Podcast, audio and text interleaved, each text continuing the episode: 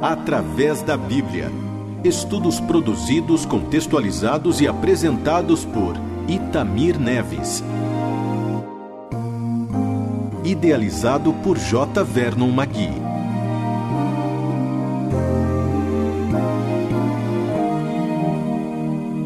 Prezado amigo, esse é o nosso último estudo no livro de Gênesis. Como temos avisado, estaremos iniciando os estudos no livro de Mateus.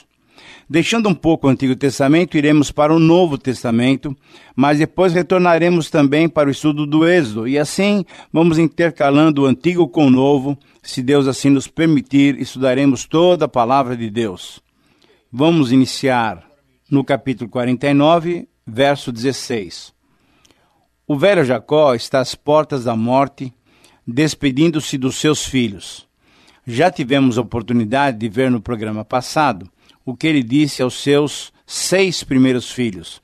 Agora temos mais seis filhos e seremos mais sucintos com esses últimos seis, porque aqueles eram mais importantes. E dentre eles, o que se destacou foi Judá. E sabe por quê? Porque o Senhor Jesus veio por meio dessa tribo. Judá foi o antecessor da vinda do Senhor Jesus. Nós sabemos que Jacó teve doze filhos. Parecia que José seria o elemento da linhagem, mas não foi. Foi Judá. E Deus, por sua maravilhosa graça, escolheu a Judá e, por meio da sua tribo, ele trouxe Jesus ao mundo. Jesus Cristo é o nosso libertador. Ele veio para salvar o mundo dos seus pecados. Mas vamos agora para os versos 16 e 17. Algumas palavras então são dirigidas a Dan. Dan será serpente junto ao caminho, uma víbora junto à vereda que morde os talões do cavalo e faz cair o seu cavaleiro por detrás. O nome e o chamado de Dan eram para julgar, como Deus vingara Raquel em 36, mas a sua escolha como tribo foi a violência e a traição, como estudaremos em Juízes 18. E o fato mais grave sobre essa tribo é que ela não se encontra na lista que vemos mencionada em Apocalipse capítulo 7. O verso 18 é entendido de diversas maneiras pelos comentaristas. Alguns entendem que Jacó intercede por Dan, ou então outros entendem que Jacó se lembra da sua própria traição e pede pelo perdão, pede pela salvação de Deus. Outros ainda entendem essa expressão, a sua salvação espero ao Senhor. Essa, essa expressão é apenas uma breve oração em meio aos oráculos que Jacó estava dando para seus filhos. Isso seria uma espécie de uma pausa na série de bênçãos, pedindo a ajuda de Deus para que ele pudesse prosseguir. Entendemos ser essa a interpretação mais correta. No verso 19, então, lemos uma palavra para Gade. Gade, uma guerrilha o acometerá, mas ele a acometerá por sua retaguarda. Gade formou uma tribo a leste do Jordão, conforme lemos em Josué 13, e ficou vulnerável às investidas dos Moabitas e dos Amonitas, mas ele não seria dominado. No verso 20, nós lemos uma palavra para Aser. Aser, o seu pão será abundante e ele motivará delícias reais. Essa palavra dirigida a Aser mostra como uma planície fértil e rotas comerciais para o mar uh, seria importante para todo o povo de Israel. Terras agrícolas férteis perto do Mediterrâneo, conforme estudaremos em Josué 19, seria uma garantia da prosperidade dos descendentes dessa tribo de Asser. No verso 21, temos a bênção dirigida a Naphtali. Ele é uma gazela solta, ele profera palavras formosas. Essas palavras provavelmente indicam um espírito independente, talvez pela localização um pouco isolada, na região montanhosa ao norte do Mar da Galileia, conforme João 19, sob o comando de Baraque, Naphtali levou Israel a uma grande vitória, conforme estudaremos em Josué capítulo 4 e capítulo 5. Agora, as palavras dirigidas ao amado filho José. Nos versos 22 a 26, Jacó se dirige a José com essas palavras: José é o ramo frutífero, ramo frutífero junto à fonte. Seus galhos se estendem sobre o muro. Devemos destacar a bênção de Deus. Da estéril Raquel, o Senhor trouxera José e dele duas tribos frutíferas. O significado é que José, deixando a sua terra, foi para o Egito. E lá ele foi uma testemunha para Deus. Nós sabemos que Efraim e Manassés procuraram aumentar o seu território conforme Josué 17.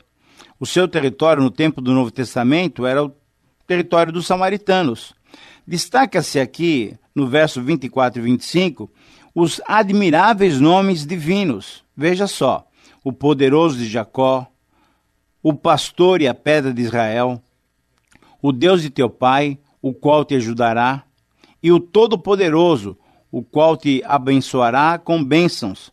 As duas tribos que vieram por meio de José, Efraim e Manassés, tornaram-se proeminentes, muito importantes. Mas foi dessas tribos também que surgiu a divisão do reino. A frase as bênçãos do teu pai excederão as bênçãos dos meus pais até ao cimo dos montes eternos, estejam elas sobre a cabeça de José e sobre o alto da cabeça do que foi distinguido entre seus irmãos, deve ser muito bem entendida. O que Jacó quer dizer é que as duas tribos que vieram de José deveriam ser apegadas ao Deus de Israel, ao Deus de Jacó, o Criador e Redentor. E por quê? Bem, essas duas tribos, especialmente Efraim, chegou a praticar a idolatria e causar a divisão do reino de Israel. Foi Jeroboão, que veio da tribo de Efraim, que dividiu o reino. Saíram então dessas duas tribos aqueles dois bezerros que foram adorados. Assim, Jacó chamou a atenção desses dois filhos de José, prevendo essa tendência divisionista e idólatra. E finalmente, no versículo 27, Jacó se dirige a Benjamim, que é o mais novo dos seus filhos. Eis o que ele diz: Benjamim é lobo que despedaça. Pela manhã devora a presa e à tarde reparte o despojo. Essa é uma profecia estranha a respeito de Benjamim. Vemos que Benjamim era muito identificado com Judá. Benjamim ficou com a tribo de Judá na divisão do reino. E foram elas as duas tribos que ficaram com a casa de Davi.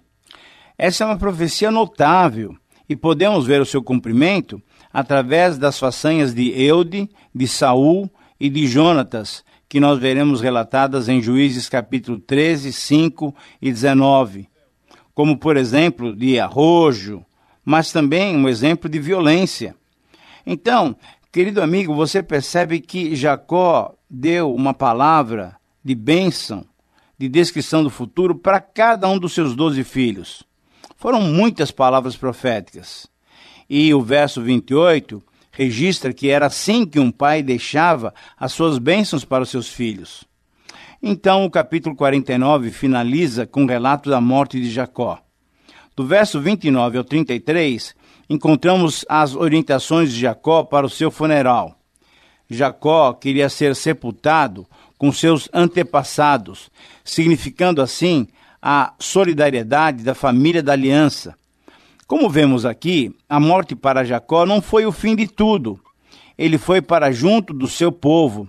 A sepultura aqui mencionada foi comprada por Abraão. Jacó quis ser enterrado lá na cova que havia sido comprada por Abraão. Jacó quis ficar certo quanto à transladação do seu corpo para aquele local após a sua morte. Vemos com isso o quanto Jacó conhecia a respeito da sua própria história. É notável quando ele conhecia o seu passado e conhecia também o futuro do seu povo e daquela terra. Jacó queria ser sepultado lá porque desejava ressuscitar dos mortos na terra que Deus tinha prometido para a nação eleita. O último versículo, então, desse capítulo 49 diz assim: Tendo Jacó terminado de dar as determinações aos seus filhos, recolheu os seus pés na cama e expirou, e foi reunido ao seu povo. Querido amigo, Jacó, que lutou com Deus e foi transformado em Israel, agora chegava ao fim dos seus dias. Estava preparado para se encontrar com seu Deus. Como é bom estarmos preparados para a morte. Você está se preparando para se encontrar com Deus? Quem morre sem Cristo morre duplamente. Morre no sentido físico, mas morre também no sentido espiritual. Mas quem tem o Filho tem a vida. Quem morre crendo em Cristo tem a certeza da ressurreição para a vida. Querido amigo, minha oração é que você possua essa certeza. Muito bem, mas agora vamos estudar o capítulo 50, que é o último capítulo do livro de Gênesis. Aqui temos o relato do sepultamento de Jacó, e esse é um assunto muito adequado para terminar o livro de Gênesis. Você sabe por quê? Porque veja só, o livro começa com a criação e termina com o sepultamento. É isso mesmo que causa o pecado. Deus criou, mas o pecado matou. O apóstolo Paulo que põe essa verdade nesses termos. O salário do pecado é a morte. Mas felizmente, logo em seguida, o próprio apóstolo diz: Mas o dom gratuito de Deus é a vida eterna em Cristo Jesus, nosso Senhor. É sobre o sepultamento que trata esse capítulo. Parece um triste fim para o livro de Gênesis, mas na verdade, esse é um assunto de grande advertência para todos nós. Nesse capítulo, não temos apenas o sepultamento de Jacó, temos também a morte e o sepultamento de José. José também morreu. e o sepultamento de Jacó foi feito em Canaã, mas o sepultamento de José foi feito no Egito. Os versos 1 a 3 relatam o procedimento de José, ultimando os detalhes para o sepultamento de Jacó. Durante 40 dias, os médicos que estavam a seu serviço prepararam o corpo do seu pai, embalsamando-o. No Egito haviam pessoas que eram especialistas nessa, nessa prática é, que nós não conhecemos hoje em dia. Todos nós já ouvimos falar a respeito das múmias do Egito. Eles tinham um meio de sepultar naquela época que ainda nós não descobrimos até hoje. Isso é alguma coisa maravilhosa. E por fim, demonstrando o quanto tinha sido bem aceito pelos egípcios, Jacó foi pranteado durante 70 dias. O texto prossegue e os versos 4 a 9 nos mostram José solicitando ao Faraó que lhe permitisse sepultar seu pai Jacó em Canaã, atendendo-lhe assim ao seu pedido e ao juramento feito. Atendido pelo Faraó, José subiu para o sepultamento, mas foi com ele uma grande comitiva de todos os oficiais de Faraó, os principais da sua casa e todos os principais da terra do Egito, bem como toda a família de José e todos os seus irmãos e a casa do seu pai, ficando no Egito apenas as crianças e o gado. Querido amigo, você já imaginou que grande comitiva conduziu Jacó até Canaã para o seu sepultamento? O verso 9 diz que foi grandioso o cortejo. E por que toda aquela comitiva se deslocou para esse sepultamento? Uma possibilidade, como já mencionamos a respeito de Jacó, é que ele conquistou, durante os seus 17 anos de vida no Egito, uma grande amizade, um grande respeito. Mas certamente é possível também que Faraó tenha enviado tanta gente nesse funeral para garantir o retorno de José ao Egito, para continuar administrando aqueles anos de escassez. Nos versos 10 a 14, nós temos o relato do cortejo chegando à eira de Atade, onde por sete dias Jacó foi novamente lamentado, de tal maneira que os cananeus se surpreenderam com aquele grande pranto, ao ponto de darem o nome de Abel Mizraim, que provavelmente significa pranto do Egito, ou curso de água do Egito. Na terra de Canaã, Jacó foi sepultado, na caverna do campo de Macpela, que Abraão comprara com o campo por posse de sepultura a Efron, Eteu, fronteiro a Manre. Querido amigo, Jacó pediu que fosse sepultado no lugar comprado por Abraão para aquele fim. Ser sepultado naquele pedaço de terra comprado por Abraão para servir de cemitério para sua esposa, para ele, para os seus descendentes, era um ato de fé uma espécie de garantia de que aquela terra seria dada por Deus ao seu povo. E isso realmente aconteceu. Era o sepulcro da esperança. Por isso Jacó preferiu ser sepultado ali. Era a sua última demonstração de esperança e fé. José, depois de sepultar o seu pai, com toda a sua comitiva, que foi com ele, voltou então para o Egito. Mas vamos seguir no texto. Dos versos 15 a 21, nos relatam um dos mais emocionantes episódios do livro de Gênesis e certamente um dos episódios mais marcantes da vida de José. Esses versos nos contam como os irmãos de José, depois de terem sepultado seu pai Jacó e de voltarem para o Egito, eles ficaram preocupados e temerosos, supondo que, passado todos aqueles acontecimentos, José agora se vingaria deles pelo mal que eles tinham praticado contra ele. Temiam que, sem a proteção de Jacó, seu pai, José tinha caminho livre para dar-lhes a recompensa pela traição de que fora objeto. Depois de mandarem então um recado para José, eles mesmos, seus irmãos, foram até ele, José, e se prostraram diante dele e lhe disseram: Em-nos aqui por teus servos. Ah, esses irmãos que aqui se prostraram diante de José, entregando-se a ele como seus servos, como escravos, é, esses irmãos foram aqueles mesmos que o venderam como escravo para o Egito. Agora os papéis estavam invertidos. Colocavam-se como seus servos. Esse ato de se prostrarem diante de José com certeza lembrava bem o sonho que José teve quando era bem jovem, pois naquele sonho ele predizia aquele momento em que humildemente eles estariam ajoelhados diante de José. Só que José não aceitou tal sugestão, e no verso 19 ele respondeu: Não temais, acaso eu estou no lugar de Deus? Surpreendentemente, José disse que, quanto a ele pessoalmente, ele não tinha nenhuma vingança, nenhum castigo a aplicar. Quanto a ele, estava tudo bem. Ele, José, já havia perdoado seus irmãos e não guardava nenhum rancor.